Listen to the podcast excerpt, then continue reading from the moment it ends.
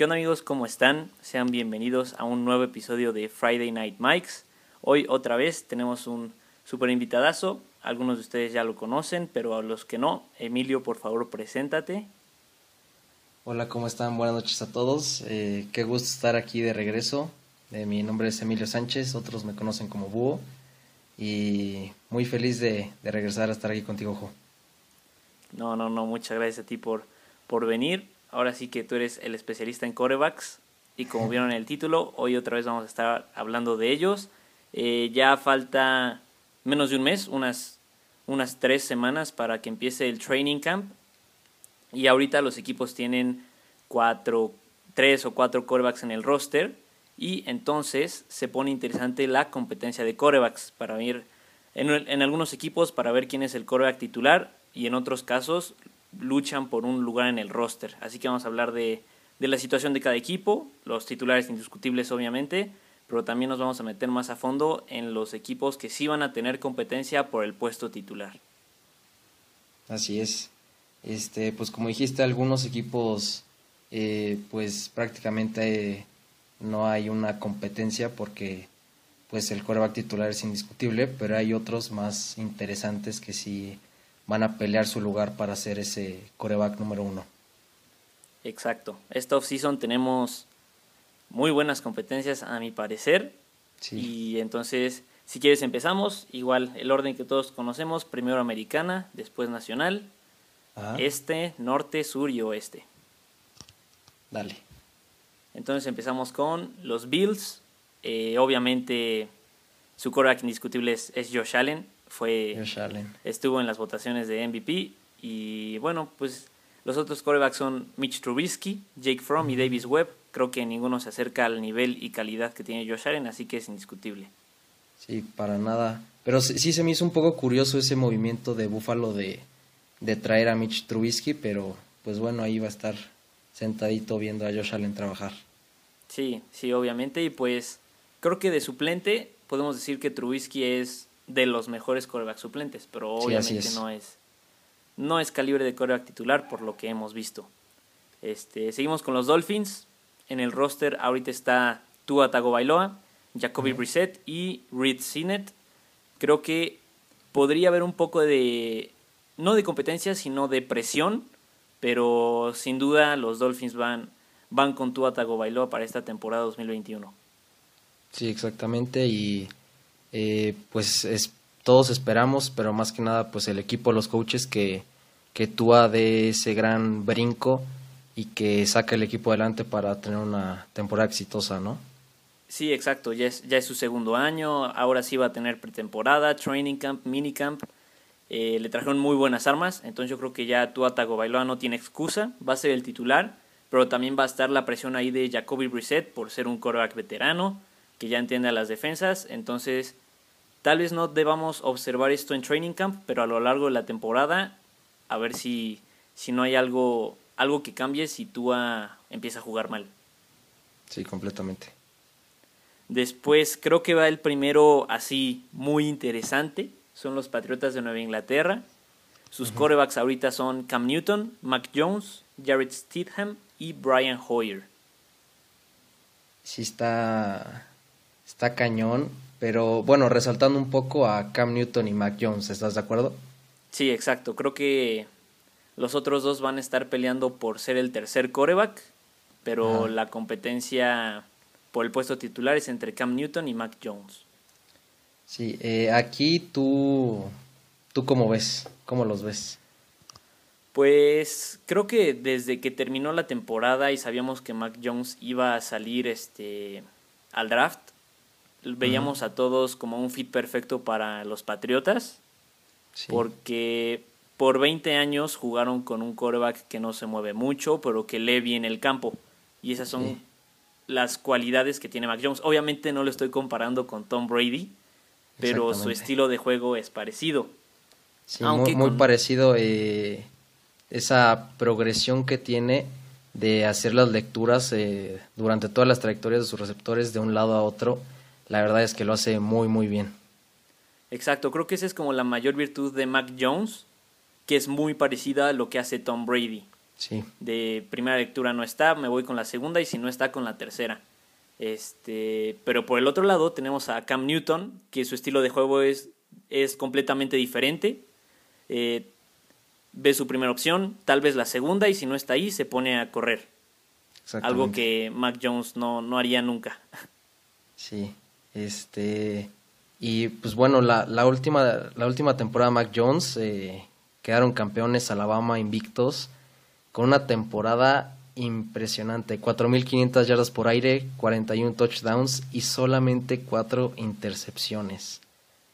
Sí, fue inclusive fue finalista de Heisman junto con Devonta Smith, pero creo que a eso voy y me parece que los Patriotas se deberían quedar con Cam Newton, a pesar de la, la gran última temporada de Mac Jones con Alabama. ¿Por qué? Porque esta ya es la segunda temporada de Cam Newton en el sistema. Eh, venía de una lesión de, de hombro. Eh, es un ex MVP de la liga. Creo que el, talento y la calidad creo que siguen ahí de Cam Newton. Ya entiende más el sistema de Josh McDaniels. Y aunque quieras o no, eh, Mac Jones tuvo esos grandes números con el mejor roster en Estados Unidos. Sí, tenía el mejor corredor de, del americano colegial, tenía la mejor línea ofensiva, tenía dos de los tres receptores que fueron drafteados más temprano en el draft. Entonces yo creo que obviamente con todo ese, ese apoyo creo que era imposible tener una mala temporada. Y creo que los Patriotas por eso deberían quedarse con Cam Newton. No sé qué opines tú. Sí, yo creo que por más completa que sea la pretemporada ahorita para los novatos, eh, como ya lo hablamos en el episodio pasado, es un brinco muy grande y no es como que ahorita la situación del roster de los Patriotas sea eh, pues la mejor, ¿no? A comparación de lo que tuvo en Alabama. Entonces, eh, yo sí pienso que en la semana 1 Cam Newton va a estar ahí, pero para la semana 9-10 lo dudo, la verdad. Ok, ok, y sí, como dices, eh, si empieza Mac Jones la temporada, va a pasar de que sus dos receptores sean Devonta Smith y Jalen Waddle a que sean Jacoby Meyers y ahí iba a decir Nakil Harry, pero ella pidió el trade. Entonces, acaba de pedir el trade. Este, ya me quedé así sin opciones, pero pues obviamente y contra corners de colegial que son muy inferiores a los corners de la NFL. Sí, sí, eh, sí. Pero sí, no, no dudo que a mitad o pasada la mitad de temporada los Patriotas hagan ese cambio si Cam Newton no le está dando los resultados. Sí, completamente de acuerdo. Entonces, para los dos, semana 1, Cam Newton está sacando los centros para los Patriotas. Así es. Seguimos con los Jets de Nueva York. Creo que aquí tampoco hay mucha discusión, aunque es igual un coreback novato. Creo que Zach Wilson es el indiscutible para los Jets. Sí, completamente. No creo que hayas eh, tomado con la pick número 2 overall a un coreback para llevarlo a la banca, ¿no? Y menos si en la off-season eh, pues te quedaste sin un coreback titular. Exacto. Los Jets mandaron a Sam Darnold a las Panteras de Carolina y los Jets ahorita tienen tres corebacks. Los otros dos son James Morgan y Mike White. Y esto es algo curioso porque los Jets son el único equipo de la NFL que tiene a tres corebacks que no han lanzado un pase en la NFL. Sí, sí, está, está curioso, pero eh, sí, como, como dijimos, eh, yo creo que con esa pick eh, los Jets apostaron pues su futuro en, en Zach Wilson. Sí, 100%. Entonces, Zach Wilson, indiscutible. Nos pasamos a la norte de la americana. Empezamos con los Steelers. Este, creo que igual, el indiscutible es Ben Roethlisberger. Pase lo que pase, es, es su coreback hasta que se retire. Lo que hace curioso es la competencia por el coreback 2. Porque como sabemos, probablemente sea la última temporada de Ben Roethlisberger. Y no es, no es un seguro de que termine la temporada porque ha, ha tenido problemas de lesiones los últimos años. Entonces, ese puesto 2 se lo van a estar peleando entre Mason Rudolph, Dwayne Haskins y Joshua Dobbs. Así es. Y pues Dwayne Hoskins eh, fue eh, seleccionado en la ronda 1 en, en, los años pasados. Eh, no demostró el nivel que se le esperaba, pero sí creo que, que tiene, sí, sí tiene para competir por ese lugar de coreback 2. Y pues Mason Rudolph, que ha demostrado, tiene, ha tenido sus altibajos cuando Big Ben se ha lesionado, pero pues igual, igual sí ahí va a estar compitiendo. Sí, sí, sí, 100%. Dwayne Haskins va a ser su, su segunda oportunidad, digamos, un nuevo comienzo después de sus situaciones con, con los antes Redskins. Así es. Este, pues entonces vamos a ver esa competencia de coreback 2 en Pittsburgh. Creo que va a estar muy, muy interesante porque sabemos que el número uno nadie lo toca a pesar de que ha bajado su nivel de juego. Ben Roethlisberger sigue siendo el QB1 en Pittsburgh. Sí. Entonces nos pasamos a, a, los Ravens y creo que aquí hay mucho menos debate. Lamar Jackson 100% es, es su coreback, su coreback franquicia. Y los otros dos son Trace McSorley y Tyler Huntley porque RG3, Robert Griffin Tercero eh, es agente libre. Entonces se quedaron con McSorley y con Huntley. Ok, sí. Este, pues, pues creo que ahí no hay eh, mucho que discutir. Sí, no. Eh, MVP eh, ya llevó a los Ravens, ganó su primer partido de playoffs y un gran futuro que le espera. Sí, sí, sí, como que ya se quitó esa piedrita de no haber ganado en los playoffs, se la quitó este año y pues yo creo que eso le va a dar mucho más confianza de la, de la que ya tiene. Eh, nos pasamos con los Browns. Creo que igual aquí puede haber un poquito de más debate, pero Baker Mayfield es, es su coreback franquicia 100%. Literalmente lo draftearon y le dio vida a Cleveland. Entonces van, van a ir con él 100%. Eh, pero tienen un muy buen coreback suplente en Case Keenum, que llevó a los Vikings a, al campeonato de la Conferencia Nacional en 2017. Entonces, pues...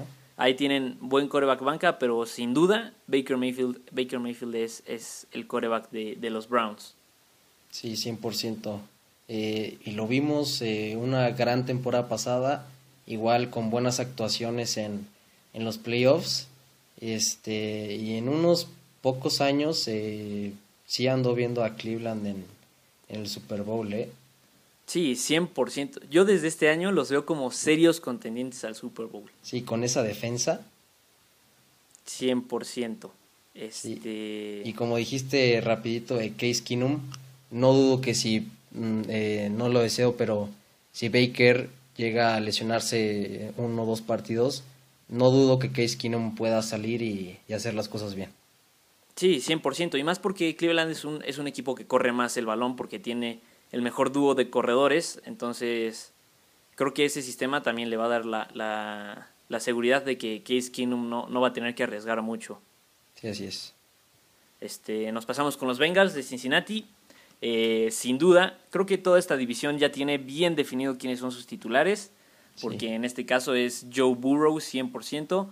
Parece que todo va bien con su recuperación, así que si todo sigue bien, va a ser el titular en la semana 1.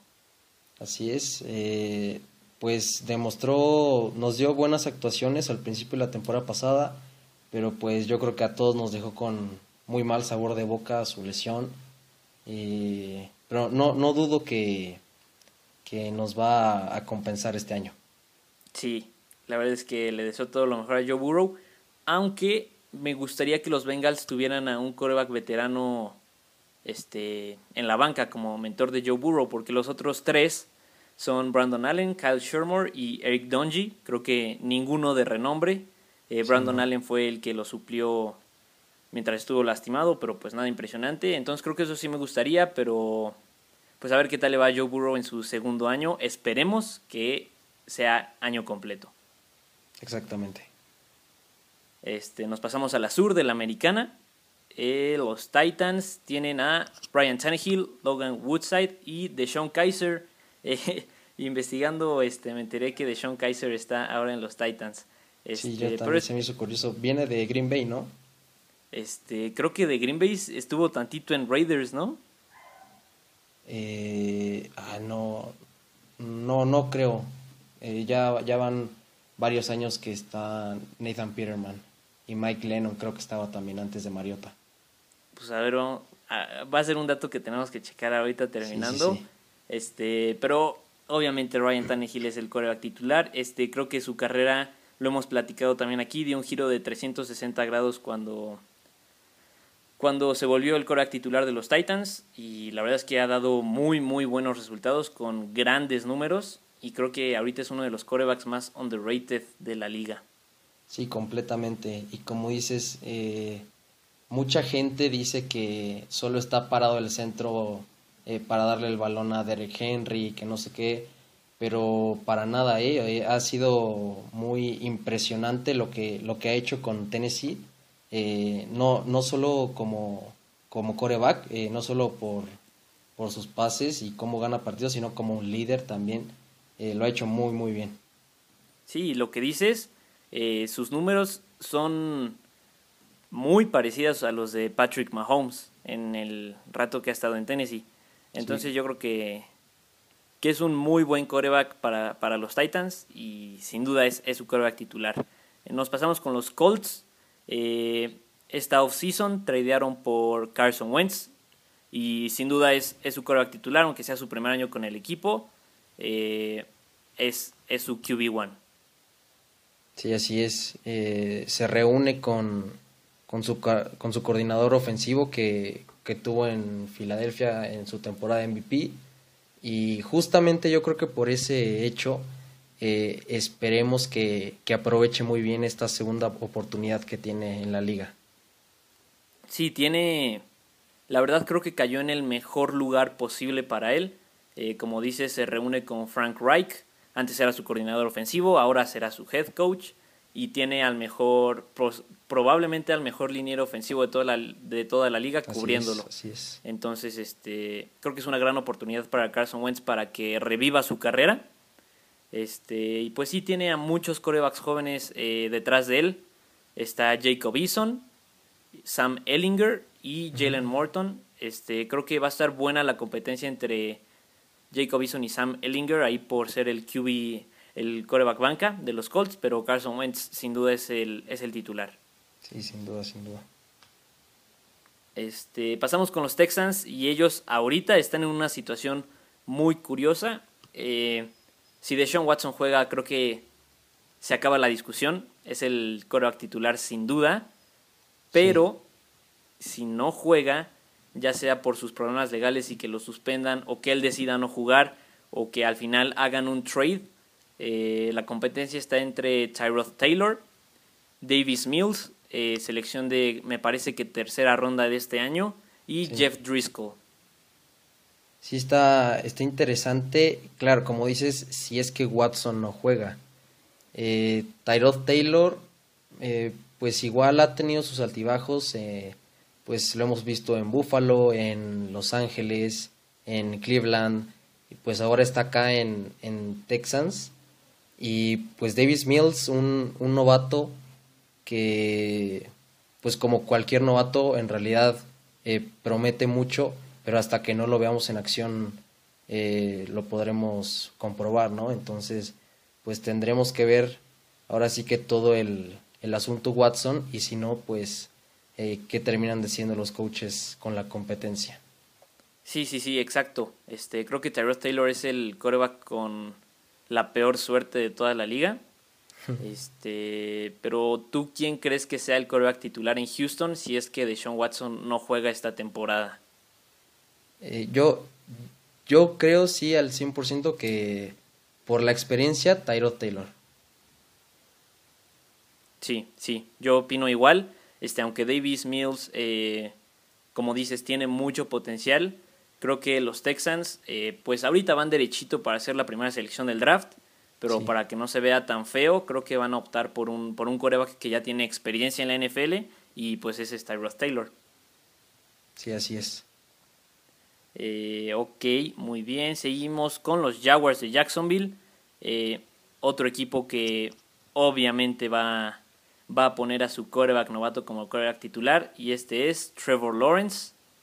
Eh, aunque también está interesante la situación de, los corebacks bancas. Sí, indiscutiblemente yo creo que todos estamos muy emocionados por, por ver a Trevor Lawrence ya en el campo. Y solo recuérdame, aparte de, de Minshew, ¿quién más está ahí en el roster? Está todavía Gardner Minshew, eh, CJ Bethard, eh, estaba con los 49ers, y Jake Luton, eh, quien jugó un par de partidos la temporada pasada porque Minshew, no me acuerdo si se lastimó o lo banquearon. Sí, sí, ya, ya recuerdo. Pues sí, los tres son corebacks, o, no número uno, pero sí que hemos visto en algunas ocasiones eh, pues salir en momentos importantes y ganar juegos. Sí, 100%. Y como te digo, creo que no estaría nada mal que los Bengals o los Jets hagan un trade por Gardner Minshew, que ya pidió el, trade. Eh, le puede ayudar a, su coreback joven e inclusive meterle presión. Porque Gardner Minshew, que digas un coreback pésimo, la verdad es que no. daba, nada. Ponía buenos números obviamente no le va a ganar la titularidad a Trevor Lawrence. Así que yo creo que en otro equipo eh, podría ser titular. Sí, en, otro equipo sin duda tendría un, rol mayor. Sí, pero por ahora eh, está compitiendo por el QB2 en Jacksonville contra CJ Bethard y Jake Luton. Eh, seguimos con los Chiefs, creo que este es el más fácil de toda la liga. Eh, Patrick Mahomes, eh, probablemente el mejor jugador en general de, la NFL. Y pues creo que aquí no importan mucho los, los corebacks suplentes. Sí, eh, pues qué decir, es, o sea, literalmente es Patrick Mahomes, ¿no? Sí, creo que no hay mucho más que decir aquí. Sí, correcto, correcto. Entonces, si quieres, nos pasamos luego, luego con los Raiders de Las Vegas. Eh, como hablamos eh, el episodio pasado, su coreback es Derek Carr, eh, probablemente su coreback franquicia, pero tal vez no competencia, pero sí tiene poquito de presión con Marcus Mariota ahí atrás. Sí, pues yo creo que ese fue más que nada el rol de Mariota la temporada pasada que llegó y pues pues yo creo que le hizo bien a Derek Carr eh, y en mi opinión es de los mejores corebacks número 2 eh, que puedes tener en tu roster. en, ese juego que Derek Carr salió lastimado contra Chargers eh, y entró Mariota, bueno, qué partidazo, ¿eh? Sí. Sí, no, pues ahí Marcus Mariota demostró que, que puede competir por un puesto titular eh, pero yo creo aún así que semana 1 Derek Carr es el coreback titular indiscutible, pero ahí va a estar, no va a poder este, aligerar el paso porque ahí detrás está Marcus Mariota. Y bueno, Nathan Peterman tiene el coreback 3 aseguradísimo, nadie se lo quita. y porque no hay otro. sí. Y pues sí, solo con como con ese colchoncito eh, están un poco seguros de que si le llegara a pasar algo a Derek Carr, pues pues estamos un poco seguros. Sí, sí, sí, sí. Eh, seguimos con los Chargers, también muy fácil. Justin Herbert, el novato ofensivo del año, es su coreback titular, indiscutible. Y pues tiene un coreback veterano detrás de él, Chase Daniel. Estuvo con los Osos y pues es un coreback que ya tiene experiencia. Obviamente no, no es un coreback titular, pero ahí está. Creo que está bien para Justin Herbert tener a Chase Daniel detrás. Sí, como dijiste, es justo lo que necesita Joe Burrow, lo tiene aquí Herbert. Y pues si le sumas eso a el super talento que ya demostró en, sus, en solo su primer año, eh, no me imagino el potencial que va a desarrollar. 100%. Este, entonces nos pasamos a uno de los más interesantes de toda la liga. Los Broncos de Denver tienen a Drew Locke, Teddy Bridgewater y Brett Ripien. Eh, no sé cómo describir esta situación porque incluso podían ir por Justin Fields. Estaba disponible, eligieron a Patrick Surtain y pues decidieron jugársela con Drew Locke y Teddy Bridgewater. Sí, un poco pues curioso, ¿no? la decisión que tomaron ahí en el draft. Pero sí, eh, pues lo más, lo destacable de la situación pues son Drew Locke y Teddy Bridgewater. Exacto, dos corebacks, podemos decir que veteranos, eh, Drew Locke ya dos temporadas, Teddy Bridgewater está desde 2014, eh, y pues va a estar muy, muy interesante porque Drew Locke empezó su carrera muy bien, eh, ganó los cinco partidos que empezó, me parece, en su temporada de novato, pero se cayó la temporada pasada, no dio los resultados Que, Broncos buscaba. Y este y pues trajeron a Teddy Bridgewater que que la verdad no hizo mal papel con las Panteras la temporada pasada. Sí, como dices, eh, como cerró la temporada de 2019, esperábamos muchísimo más de, de Drew Locke, pero sí, fue una total decepción con 2.933 yardas, 16 touchdowns y 15 intercepciones. Este... Sí, no, una, una temporada muy mala y pues se reflejó en, en el récord de los Broncos, ¿no? Sí, exactamente.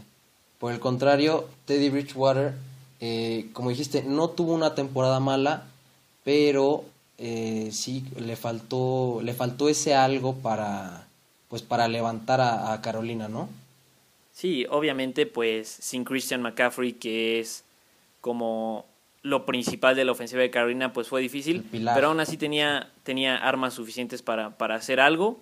Yo creo que también tuvo algo que ver el factor lesión que tuvo la temporada pasada, pero creo que esta es la competencia más, no sé si pareja, de, de toda la liga para este training camp.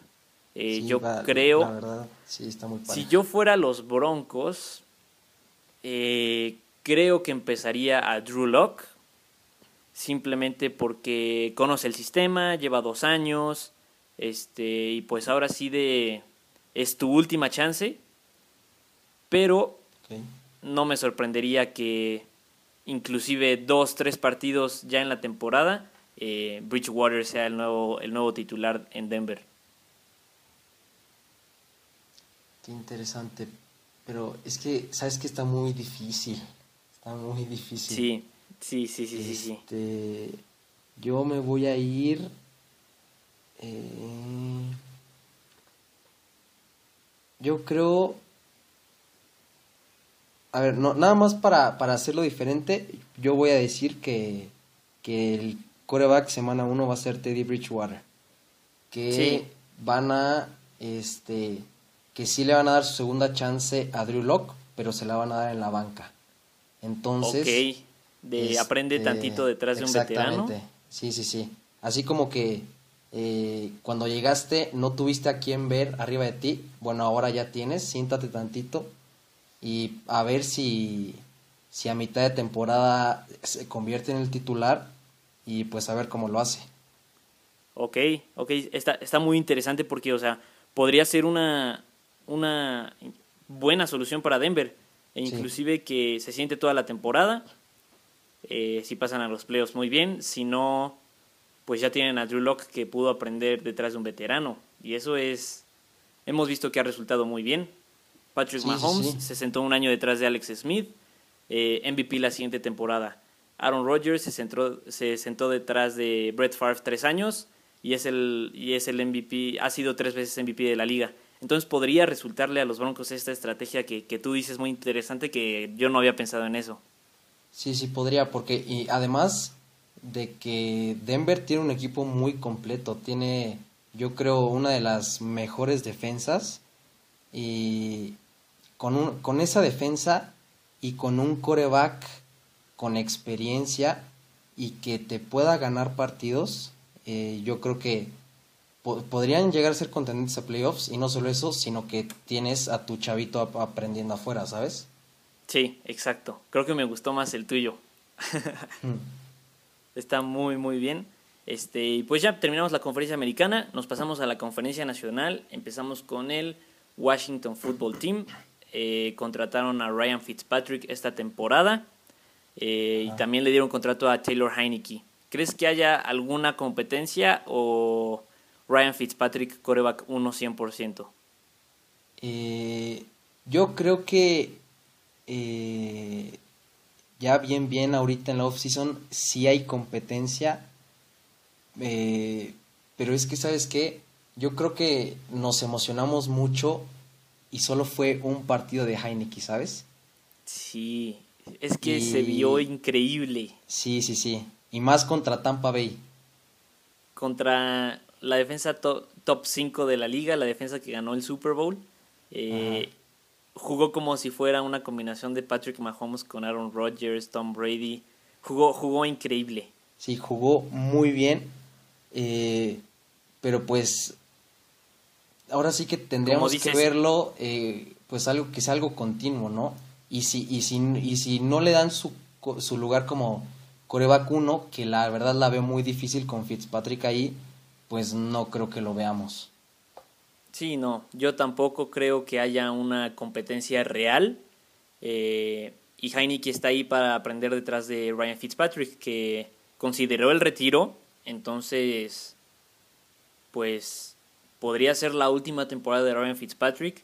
Y si no encuentran a un buen coreback en el draft o agencia libre o haciendo un trade, ahí está Taylor Heineke, como dijimos, con una temporada sentado detrás de Ryan Fitzpatrick, que es un super veteranazo de la liga. Así es. Y yo creo, bueno, no, ahora sí que no de los mejores, pero este, pues que tiene lo suyo y cuando quiere lo sabe hacer muy bien. Sí, sí, la verdad es que sí.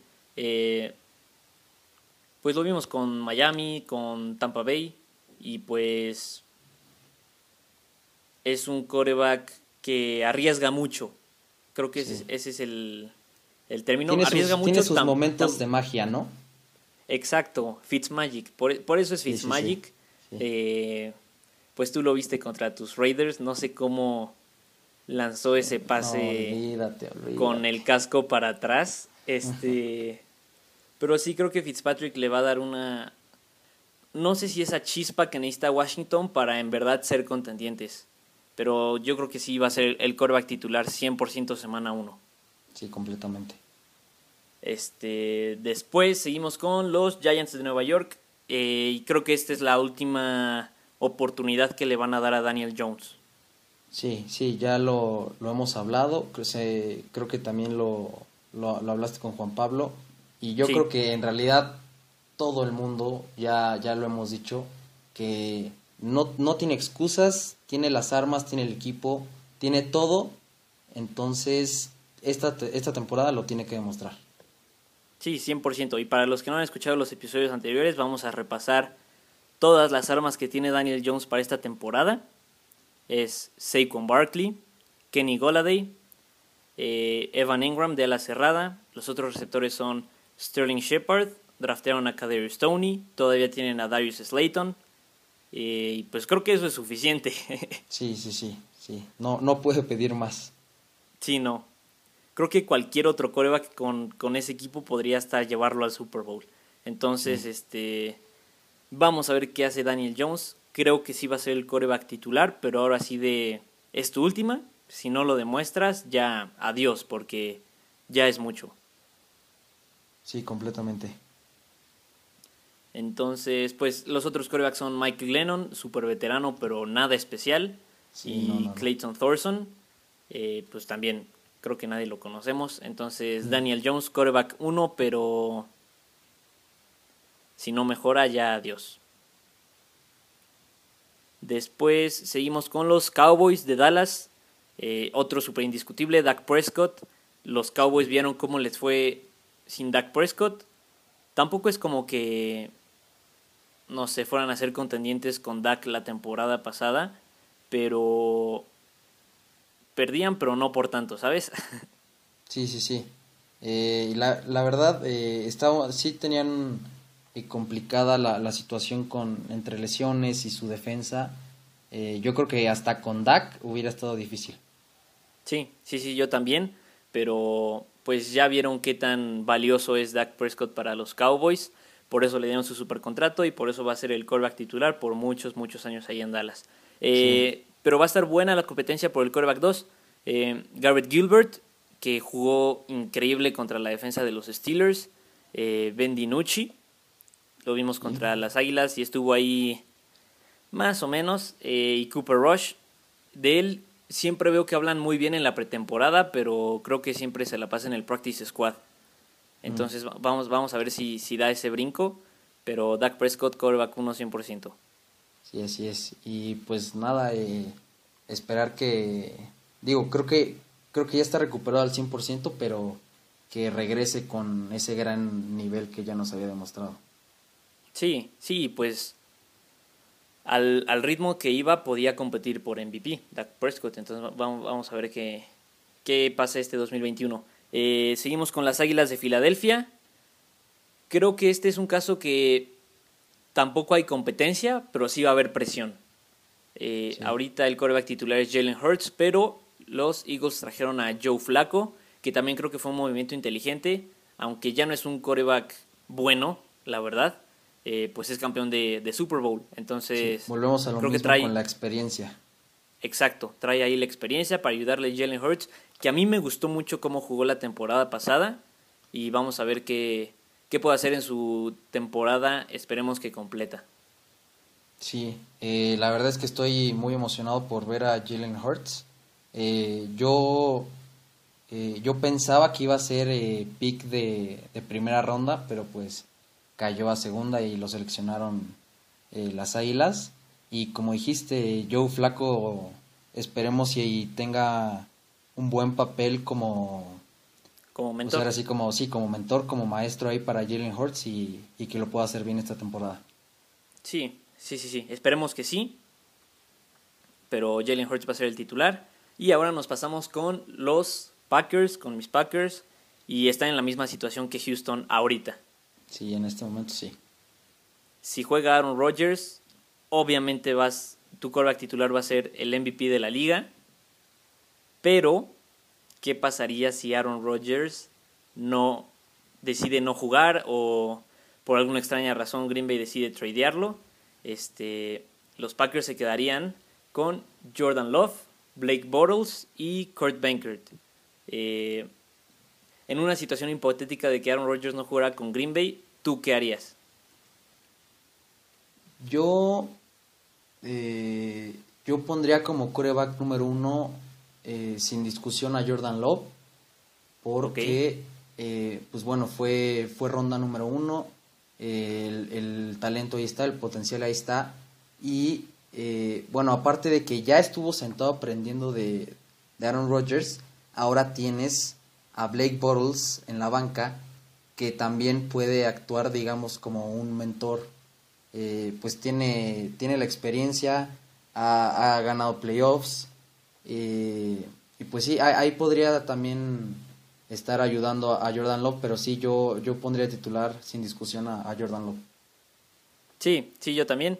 Este, pero algo que me gustó mucho de la contratación de Blake Bortles, si, no, si llegara a no jugar Aaron Rodgers con los Packers, eh, el coordinador ofensivo de Green Bay fue el coordinador de Jacksonville cuando llegaron al campeonato de la conferencia americana. Ah, Entonces, creo que eso le da un super boost si es que Rodgers llega a no jugar, porque ya se conoce con Nathaniel Hackett. Entonces, aún así creo que Jordan Love sería el titular pero Blake Bortles ahí estaría como otro coach más para Jordan Love y creo que eso está increíble. Sí, con, mucho más peso porque ya conoce el sistema. Sí, 100%. Entonces, si no juega Rodgers, creo que es una muy buena contratación que hizo Green Bay en la offseason. Este, después nos vamos a, a los Bears de Chicago. Eh, aquí hay competencia, aquí sí hay competencia real. Andy Dalton, Justin Fields y no me acordaba, pero también tienen a Nick Foles todavía. Nick Foles, ok, ok. Eh, pues sí, muy, muy, muy interesante. Eh, pero si no me equivoco, Matt, Matt, Nagy ya dijo dos veces que Andy Dalton es el coreback 1, ¿no? Sí, ya, ya super confirmó que Andy Dalton va a empezar la semana 1. Ok. Eh, ¿Tú crees que la competencia sea tan alta que para la semana 2 haya un cambio? No lo sé, es que es difícil, ¿no? Porque semana 1 van contra Rams. Obviamente no vas a poner a Justin Fields a jugarle a la mejor defensa de la liga. Uy, qué complicado. Sí, sí, sí.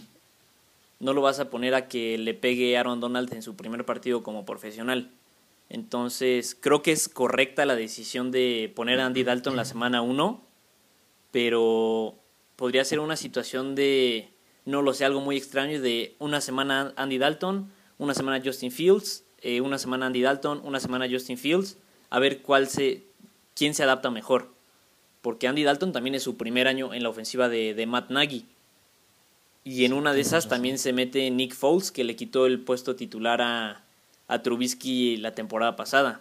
Entonces, eh, creo que es una situación complicada, muy complicada. Sí, eh, y, y, sí está, está, está curioso la, la posibilidad que dijiste de, de, alternarlos uno y uno, no, no lo había pensado, pero sí, eh, pues Andy Dalton lo conocemos, lo conocemos de años, eh, mucha experiencia, lo hizo bien en Cincinnati, en Dallas, eh, pues ahí más o menos. Eh, Justin Fields, pues igual le vimos en sus últimos dos años que estuve titular, dos veces nominado al Heisman, y por algo fue primera ronda, ¿no? De los mejores prospectos de este año, y no, estoy casi al 100% seguro de que, de que esta temporada en cualquier punto va, va a ser titular. Sí, yo también estoy seguro. Los Bears lo draftearon para que sea su quarterback franquicia por, por muchos, muchos años. Este, pero creo que sí no debería empezar la temporada y más con el calendario de los Bears. Creo que es el cuarto más difícil de toda la liga. Este, pero entonces, no lo sé, estaría, está curioso, como dices, este, cómo se acomodarían. Andy Dalton 1, Justin Fields 2 o Nick Foles 3 o de plano no equipas a Justin Fields y que Nick Foles sea el banca para no arriesgarlo, como hicieron los Packers con Jordan Love la, temporada pasada, o activas a los tres, no lo sé, está muy... O tradeas a, a Nick Foles antes de que empiece la temporada para quitarte ese, ese problema. Sí, está, está muy complicado, la verdad. Qué, qué suerte no ser coach de los Bears ahorita. Eh, Pero sí, pues para nosotros eh, que somos fans, eh, pues ya nada más nos queda esperar a ver qué pasa. Más que para ver qué pasa, es para ver cuándo empieza Justin Fields, porque como dices, bueno, sí, completamente. Es una situación que va a pasar, nada más es ver cuándo. Después seguimos con los Vikings. Eh, Kirk Cousins creo que es el titular indiscutible, pero draftearon a Kellen Mond en la tercera ronda del draft. Yo creo que este sí fue un super mensaje para Kirk Cousins de te juntamos el talento, tienes a Justin Jefferson, Irv Smith, eh, Dalvin Cook, Adam Thielen, entonces si no das el ancho de un quarterback élite porque Kirk Cousins es un quarterback bueno, creo que está en la mitad superior de la liga. Sí, y lo ha demostrado. Pero sí, sí, sí, sí, pero yo creo que sí le falta tal vez algo en momentos importantes. Ese famoso it factor que lo tienen los corebacks buenos. Creo que le falta demostrar a Kirk Cousins que lo tiene y creo que por eso draftearon a Kellen Mond. Sí, así es. Pues eh, yo creo que cumple dos funciones. Una, eh, y creo más importante, aprender de su superior. Y dos, eh, pues aplicar esa presión, ¿no? Así como la mano bajita diciéndole a Kirk Cousins, hola, estoy aquí, ¿no? Entonces, eh, pues se espera que con esa presión tenga un mayor rendimiento. Sí, sí, sí, sí. Pero yo creo que Kirk Cousins sí, sí toda la temporada. No veo una situación en la que Kellen Mond juegue un partido este año. Sí, no, para nada. Pero ahora sí que, ahora sí que vamos a ver que aquí puede pasar todo. Este, nos vamos con los Lions de Detroit. Eh, en el trade de Matthew Stafford, eh, Jared Goff se fue a Detroit. Eh, contrataron a Tim Boyle y tienen a David Blau, Blau creo, Blau. Este, y pues Jared Goff es el titular indiscutible. Sí, sí, sí. Indiscutiblemente sí. Este. A mí la verdad, Jared Goff me ha gustado a veces, pero otras veces no. También tiene sus altibajos. Yo creo que por eso eh, es bueno para él eh, tener este nuevo comienzo, pero sí no creo que sea el mejor nuevo comienzo eh, que pudo haber sido, ¿no? Yo, no, no está muy bien rodeado, y digo, no, no sé cómo le vaya a ir, pero le deseo lo mejor. Yo no, yo no le deseo tanto lo mejor porque está en la misma división, pero sí, como dices, Detroit está en plena reconstrucción, creo que no cayó en un buen lugar, pero aún así creo que pues él dijo que quería ir a un lugar que lo quisieran. Eh, los Leones aceptaron recibir su contrato, entonces creo que eso le da un poquito de más confianza, que confíen en él. Este y pues ahí está en Detroit a ver si, si se puede convertir en el coreback franquicia o si nada más está guardando asiento para el próximo coreback que drafteen los Lions. Así es. Ok, terminamos con la norte, nos vamos con la sur y aquí va otra muy interesante, los Santos de Nueva Orleans. Sí, yo, bueno, a mí yo creo que se me hace, bueno, no, completamente la de Denver es la, la más complicada, pero esta también está muy buena, esta situación. Sí, como que en esta todos sabemos qué va a pasar, pero podría pasar otra cosa. Eh, las opciones que tiene, las opciones que tiene Nueva Orleans Ok. Eh, las opciones que tiene Nueva Orleans son James Winston, Taysom Hill, draftearon a Ian Book, el quarterback más ganador en la historia de Notre Dame, y Trevor Simeon, quien se supone que iba a ser el reemplazo de Peyton Manning en Denver. Eh, si yo fuera los Santos, 100% empiezo a James Winston. Eh, es más quarterback que Taysom Hill. Y la temporada 2019, con 10 intercepciones menos, metía a los Bucaneros a playoffs, 100%. Eh, es un coreback que lanza mucho, por sus intercepciones vemos que toma muchísimos riesgos. Creo que este año de no ser el coreback titular le ayudó a, a darse cuenta que no tiene que ser tan agresivo y tuvo la oportunidad de sentarse detrás de un coreback top 10 de todos los tiempos, que es Drew Brees, entonces creo que eso le ayudó bastante. Y si yo fuera los Santos, empezaría James Winston porque la verdad no me gusta mucho Taysom Hill. Sí, completa. Sí, no, no, hay, no hay de otra, la verdad. Eh, James Winston eh, venía de. Pues ahora sí que de, de, una, de una de sus mejores temporadas en, Tampa Bay, si no es que la mejor.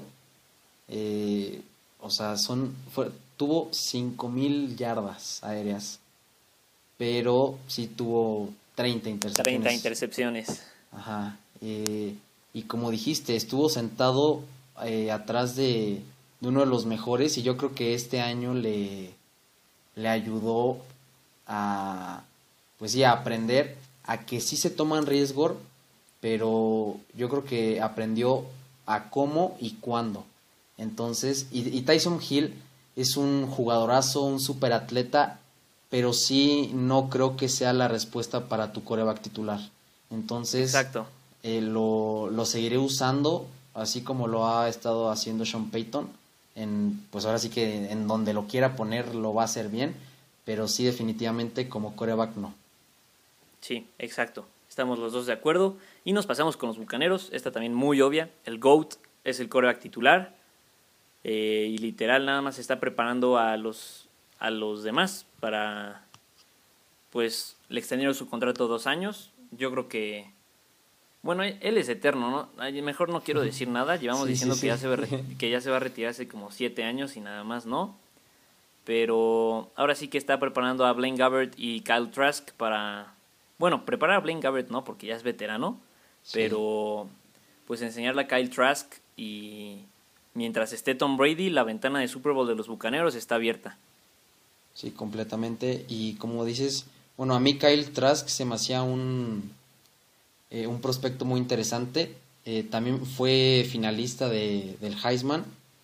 y la verdad me gusta mucho cómo juega y ahora pues poder ver a, al mejor de Aprender los tiempos. al más grande de todos los tiempos. Sí, eh, híjole, ahí cuidado con el futuro de Kyle Trask. Exacto. Igual y nos sale otro, otro Aaron Rodgers porque no creo que empiece un partido mientras esté Tom Brady ahí. Sí, no, jamás. Yo creo que se va a sentar mínimo los dos años de contrato y a ver qué pasa. Pero Tom Brady, confirmadísimo coreback titular. Así que nos pasamos con las Panteras. Creo que este no es, no es tan difícil. Sam Darnold 100%. Eh, creo que es una buena oportunidad para Sam Darnold de demostrar que no daba buenos resultados en Jets por todo, pues por el, el apoyo de los jugadores, el apoyo de los coaches y va a ir a Carolina para demostrar que, que en verdad él sí es un buen coreback. Sí, así es. Eh, creo que pues tiene, tiene las armas y, y yo, yo esperaría que, lo hiciera bien. Eh, y por ahí eh, de suplente está creo que PJ Walker. PJ Walker, el mejor coreback de la XFL. Ajá, y que, bueno, el, cuando se lesionó Teddy Bridgewater, pues lo hizo, en mi punto de vista, bien. Sí, hasta ahí. Sí, entonces... Entonces, pues, igual y sí le puede poner poquita presión. Sí, sí, sí, le da ese mismo colchoncito a, a tener un buen coreback eh, suplente. Sí, sí, sí, sí, pero Sam Darnold, hasta que demuestre que es un mal coreback, va a ser el titular ahí en Carolina. Nos pasamos con los Falcons. Eh, se hablaba de la posibilidad de que con la cuarta selección global podrían draftear a un coreback. Decidieron no hacerlo y confiaron en Matt Ryan para que sea el líder del equipo otra vez. Así que él va a ser el coreback titular. Y pues corebacks banca van a aprender de Matt Ryan. Creo que es un jugador que ha sido consistente a lo largo de su carrera. Está AJ McCarron y Felipe Franks puede ser el posible heredero ahí, ahí en Atlanta y su única chamba va a ser aprender de Matt Ryan. Sí, completamente. Eh, Matt Ryan con toda su experiencia, eh, pues yo creo que ya está... No dudo que todavía le queden varios años de para que le dé a Atlanta un poco de competencia en la liga, pero, pero sí yo creo que está ahí un poco más que nada para, eh, para enseñar. Sí, y más que nada por su contrato que es una pesadilla para el tope salarial. Entonces, pues sí, nada más está ahí esperando que se acabe su contrato con los Falcons y a ver qué pasa. Nos pasamos con la última división de toda la liga, la oeste de la nacional, y empezamos con los Seahawks. Había algunas dudas del futuro de Russell Wilson ahí en Seattle, que estaba, no estaba contento con el equipo, pero al final decidió quedarse y sin duda vas a meter al quarterback ganador, ganador del Super Bowl como tu coreback titular. Sí, sin duda alguna. Eh, lo quedarían muchos equipos por tener a, a Russell Wilson. Y, creo que lo vimos eh, ya que salieron a la luz algunas ofertas que hicieron varios equipos por él. Eh, es un, uno de los mejores talentos en la liga. Y yo, yo creo que ya Seattle se está tardando en volver a tener una, una temporada larga en los playoffs, ¿no? Es que este es un tema que creo que ya lo hemos tocado también. Necesita ayuda en la línea ofensiva. Es un quarterback top 5 en la liga, pero no puede estar corriendo todo el partido tratando de que no le hagan un sack. Y creo que eso es lo más importante en un equipo de fútbol americano. Y los Seahawks no, no le han dado eso. Entonces vamos a ver qué pasa. A ver si no termina esta temporada y otra vez se vuelve a enojar. Entonces, no lo sé, pero mientras fans de Seahawks estén tranquilos que Russell Wilson se queda. Sí. Después los Rams, igual súper indiscutible, dieron casi casi todo su futuro para tener a Matthew Stafford y lo consiguieron. Así que Matthew Stafford va, va a probar, va a tratar por probar que con un buen equipo puede ser un coreback super élite en, en la liga. Sí, sí, sí. Eh, para mí Matthew Stafford se me hace un coreback muy bueno, con muchísimo talento. Eh, y pues nada, a ver, eh, espero que yo, espero yo que nos sorprenda ahora con, los Rams y, y se escuchan como muy buenos contendientes esta temporada. Sí, 100%, yo sí los veo como contendientes, no solo en la nacional, sino que para ganar el, el trofeo Lombardi pero bueno, vamos a esperar a ver si, si no es si no estamos overhypeando a, a Matthew Stafford y a los Rams. Este, después los Cardinals, otro súper indiscutible, Kyler Murray. Eh, es un gran coreback. Este año que no hubo Pro Bowl, fue llamado al Pro Bowl. Este, pero no sé. Siento que todavía me falta ver algo más de Kyler Murray. Como que no me convence todavía al 100%. Eh, Fíjate que la, la temporada pasada a mí sí me gustó cómo jugó. Este, pero siento yo que era más, que eso que tú dices es un poco más por, eh, o sea, eh, como en general la, la, ofensiva, yo creo que tienen, tienen que explotar más a Kyler Murray, eh, tanto por tierra como por aire, tiene un talento impresionante y si lo explota más su head coach, Kingsbury me parece, yo creo que va, yo creo que vas a poder ver ese, ese potencial que, que dices que necesitas ver. Sí, sí, sí, 100%. O sea, Kingsbury a mí se me hace uno de los peores coaches de toda la liga. Eh, y pues sí tiene que explotar todo el talento que tiene ahí en la ofensiva con Kyler Murray y de Andre Hopkins. Porque igual y no brilla tanto Kyler Murray este, pues por las limitaciones que le pone las llamadas. Pero si lo, si lo dejan salir, creo que Kyler Murray se podría convertir en, en un coreback top 5 pronto en la liga. Sí, a lo mejor eso que, que le den más libertad, ¿no? A él. Sí, sí, sí, sí. Tal vez le falta, pues ahora sí que madurar poquito. Creo que es parte de, pues de lo que tiene que hacer cada coreback recién entrado de la liga. Y pues sí, a ver, a ver qué pasa con los Cardinals. Y lo que los mantuvo en la pelea por los playoffs la temporada pasada fue el talento, porque el coacheo sí sí dejó mucho que desear. Sí. Después terminamos con los 49ers de San Francisco y aquí puede haber una competencia entre Jimmy Garoppolo y Trey Lance. Sí, así es. Eh, yo creo más que competencia ya es un hecho que este va a ser la esta va a ser la última temporada de, de Jimmy Garoppolo eh, que le va le, va a pasar el turno a, Trey Lance eh, un, pues uno de los mejores prospectos eh, con un gran futuro por delante y con Kyle Shanahan eh, yo creo que, que sí lo van a aprovechar muy bien entonces yo creo que competencia como tal no hay porque en realidad yo creo que Trey Lance no va a empezar en la semana 1 Ok, ok, está bien. Este, sí, como dices, los 49ers dieron casi casi todo su futuro en picks para agarrar a Trey Lance, para que sea su coreback franquicia. Eh, John Lynch, el general manager, y Kyle Shanahan han dicho varias veces que su coreback titular es Jimmy Garoppolo. Y igual que tú, yo opino que, así va a ser esta temporada, pero Trey Lance puede, tiene con qué competirle ese puesto titular en, en este training camp. Eh, pero al final yo creo que sí va a ser Jimmy Garoppolo. y de por sí es difícil, como hemos platicado, la transición de colegial a NFL. Creo que para Trey Lance va a ser un poquito más complicado porque jugó en, en División 2. Sí. Pero sin duda, igual que tú, opino igual que tú, este es el último año de, de Jimmy Garoppolo y 2022 va a ser la temporada de Trey Lance. Sí. Eh, y como dijiste, el, pues el, es muy grande ese brinco que dan de la colegial y no sé qué tan bueno se está hablando mucho por ahí en los medios y la gente que que Trey Lance podría empezar a, ser titular desde mitad de temporada no sé no sé qué opines tú ahí pues podría ser eh, San Francisco tiene roster para representar a la conferencia nacional en el Super Bowl eh, y pues si Jimmy Garoppolo no lo explota al 100% y Trey Lance está demuestra en los entrenamientos que podría sacarle más jugo al equipo.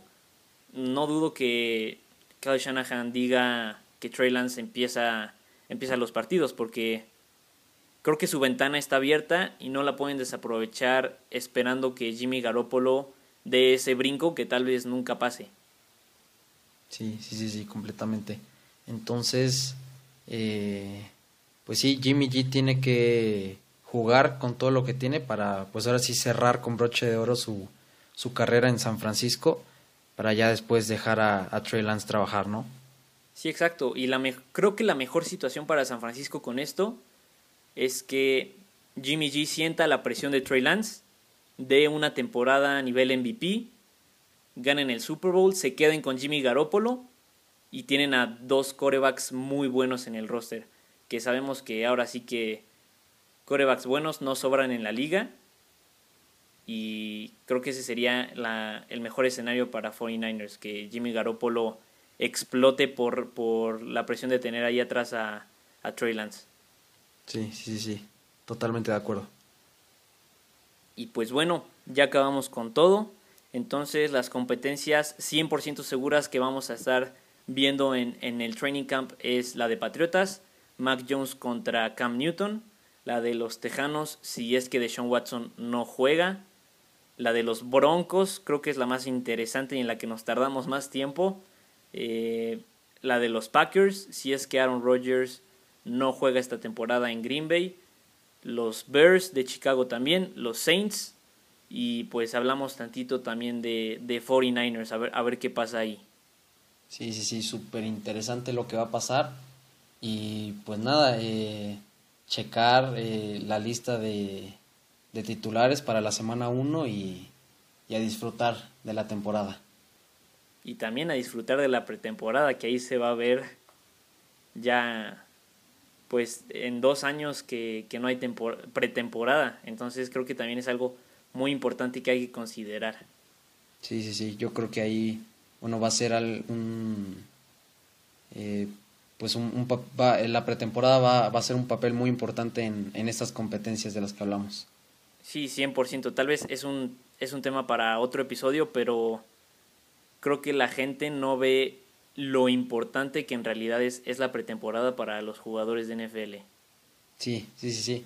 Y pues sí, hasta en algún punto yo creo que hasta yo algunas veces he pensado así, así como que, ah, pues mira, ya, ya están empezando a jugar, no sé qué, eh, pero pones los juegos y están jugando los suplentes, los terceros equipos, y a veces te aburre y la pagas cuando es al revés, ¿no? Porque en realidad están compitiendo por su lugar en el equipo. Exacto, 100%. hasta un punto puede ser muy competitiva la, la pretemporada. y no de equipos contra equipos, porque pues al final el, el marcador no importa nada. Exacto, es, es competencia interna, exacto. Pues entonces, hasta aquí acabamos el episodio. Hablamos de todos los equipos. Eh, dejen, si, están, si lo están viendo en YouTube, dejen igual sus predicciones como nosotros lo hicimos en, en el episodio. Si lo están viendo en Spotify, Vayan a checar también el canal de YouTube. Aquí en la descripción les dejo otra vez el Instagram de Emilio para que, para que vayan a seguirlo. Esperemos que salgan muchos más episodios aquí como invitado frecuente y Búho otra vez por, por, venir, por venir al episodio. No, no, no, gracias a ti por, por invitarme, siempre un gusto y pues ya sabes que así como a ti, a mí también me, me gusta y me apasiona esto, entonces cuando quieras aquí andaremos.